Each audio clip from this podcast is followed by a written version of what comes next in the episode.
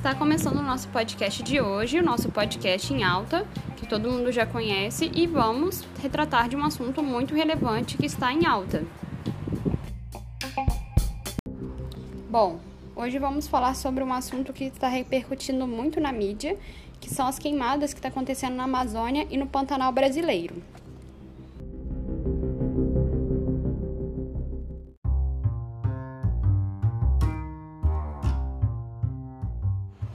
Eu me chamo Karina e junto com a Natália iremos falar sobre esse assunto, né? Sobre as queimadas, que é um assunto que todo mundo está discutindo. Inclusive a gente quer saber do governo, né? O que eles querem, o que, que eles planejam, né? Para mudar essa situação, esse cenário.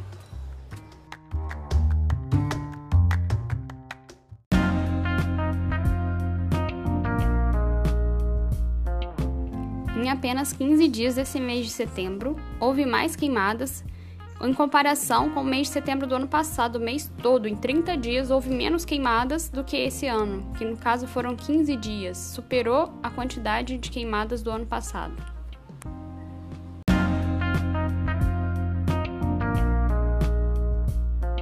O dado apresentado pelo Jornal da Record foi mencionado mais de 20 mil queimadas, só na Amazônia no mês de setembro.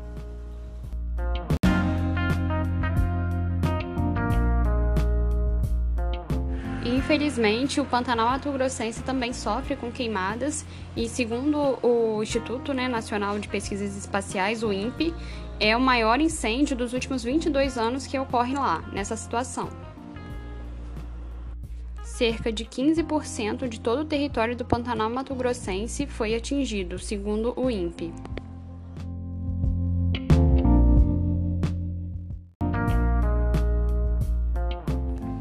Infelizmente, devido a todas essas queimadas né, que estão acontecendo na Amazônia e no Pantanal Mato Grossense, é, está, estamos perdendo né, grande parte da nossa diversidade, né, tanto da fauna e da flora, estamos perdendo muitas áreas né, verdes e, e até de proteção ambiental.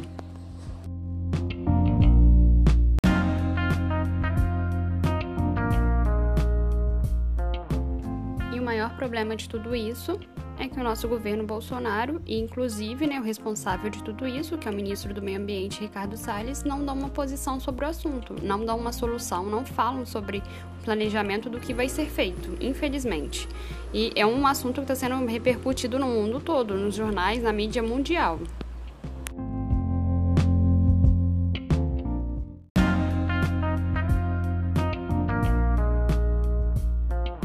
Às vezes a gente acaba se perguntando por que esse ano teve mais focos né, de queimadas, tanto na Amazônia quanto no Pantanal, do que nos outros anos.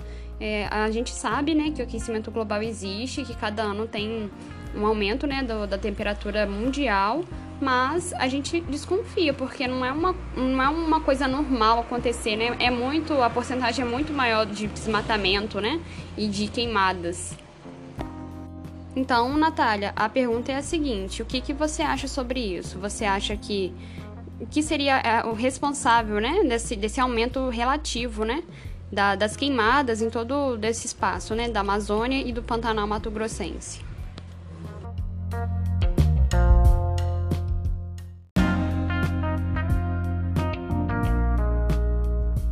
Olá, Karina. Bom, respondendo a sua pergunta, essa prática da queima já acontece há algum tempo.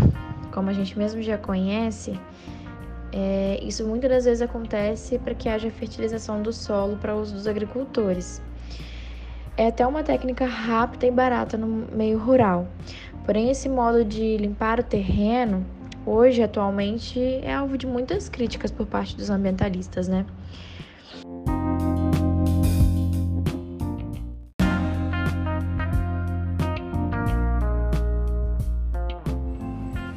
Assim, a gente não pode acusar, né? A gente não pode falar sem ter provas, mas sabemos que um dos primeiros, né, um dos primeiros motivos reais para isso estar tá acontecendo, a gente sabe que é a parte da agropecuária, né, da infelizmente da pecuária para criação de gado, né, de boi para corte. Infelizmente a gente sabe disso que os fazendeiros eles desmatam ilegalmente é, aumentando o pasto né, para ter cada vez mais gado, cada vez mais gado para corte e enriquecer ilicitamente com isso, né, porque é ilegal.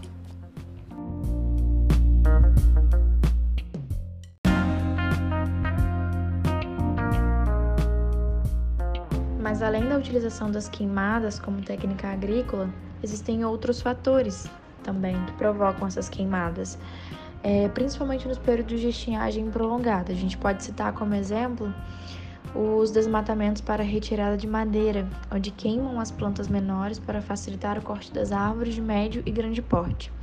Assim também acontece com a cana-de-açúcar, com o mesmo objetivo de limpar o terreno e facilitar o corte.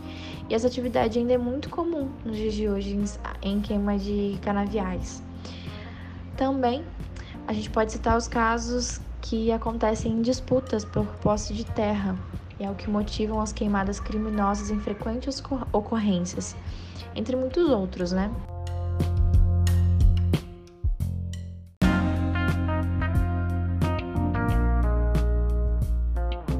Eu acho que a gente tem que mudar os hábitos, o, o pensamento mesmo, porque não tem como é, a gente manter um equilíbrio entre a agricultura, no caso da pecuária, né, dessa criação, é, altíssima, elevada, né, insustentável de gado para corte, para consumo humano, sendo que é uma coisa que a gente já sabe o que, que acontece, o porquê que acontece as queimadas, né? É assim, é óbvio que é por isso. E já foi até mencionado nos jornais, né, na mídia, que já tem, é, já tem nomes, né, de fazendeiros que começaram o foco de incêndio. A vegetação já está seca, né, já está bem propícia. Eles vão lá e colocam, é, armam, né, esses focos de incêndio para e se espalhando pela floresta. E o triste é que já tem, igual, eu falei, né, mencionei, já tem nomes, já tem as pessoas que, que causaram isso, que iniciaram esse, esses focos né, de incêndio que viraram as queimadas, só que eles não são punidos, eles não, sabe, eles ficam impunes. Então, ou seja, vai resolver ali, nesse primeiro momento, essa situação, ano que vem vai acontecer a mesma coisa, eles não são punidos, eles vão continuar fazendo, eles estão ganhando com isso.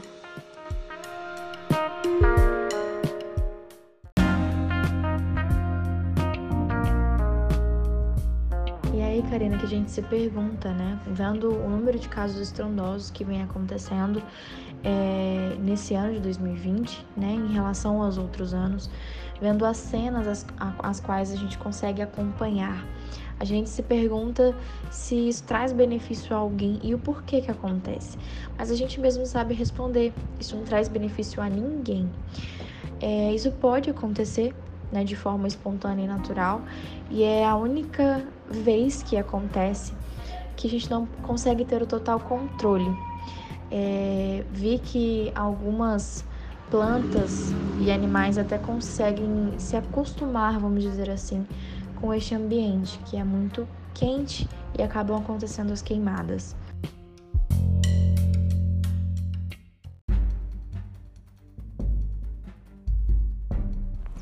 Se a gente pensar junto e com muita consciência mesmo e com mente aberta, não faz sentido a gente ter um espaço para a criação do gado, né, para o corte, para o consumo humano, e um espaço para vegetação, para plantio né, de soja, de milho, para alimentação desse gado. É um espaço que está sendo usado desnecessariamente, porque no caso poderia ter ou um espaço apenas né, para o plantio de é, de soja, de alimentos vegetais mesmo, para apenas o consumo humano. E não precisa de alimentar o nosso alimento, no caso, né? Alimentar primeiro o gado para depois a gente se alimentar. Isso é um desgaste de água, de solo, de, de tudo, entendeu? É um desmatamento assim.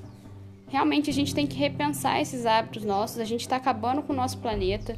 E só quando realmente chegar lá no fim que a gente vai perceber e não vai dar tempo de mudar, né? Mudar e voltar atrás, não vai dar tempo.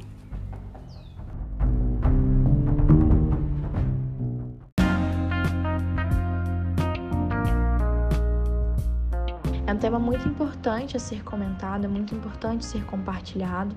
É algo que a gente tem acompanhado bastante, ouvido falar bastante, é, mas muitas pessoas ainda não têm é, a consciência, o consentimento de que a gente pode provocar com mínimas atitudes, né? Às vezes é uma besteira, às vezes é um cigarro, né, que a gente pode soltar pela janela. Então, é importante a gente abordar esse assunto e alertando também as pessoas. É, eu agradeço pela oportunidade, Karina, e é isso.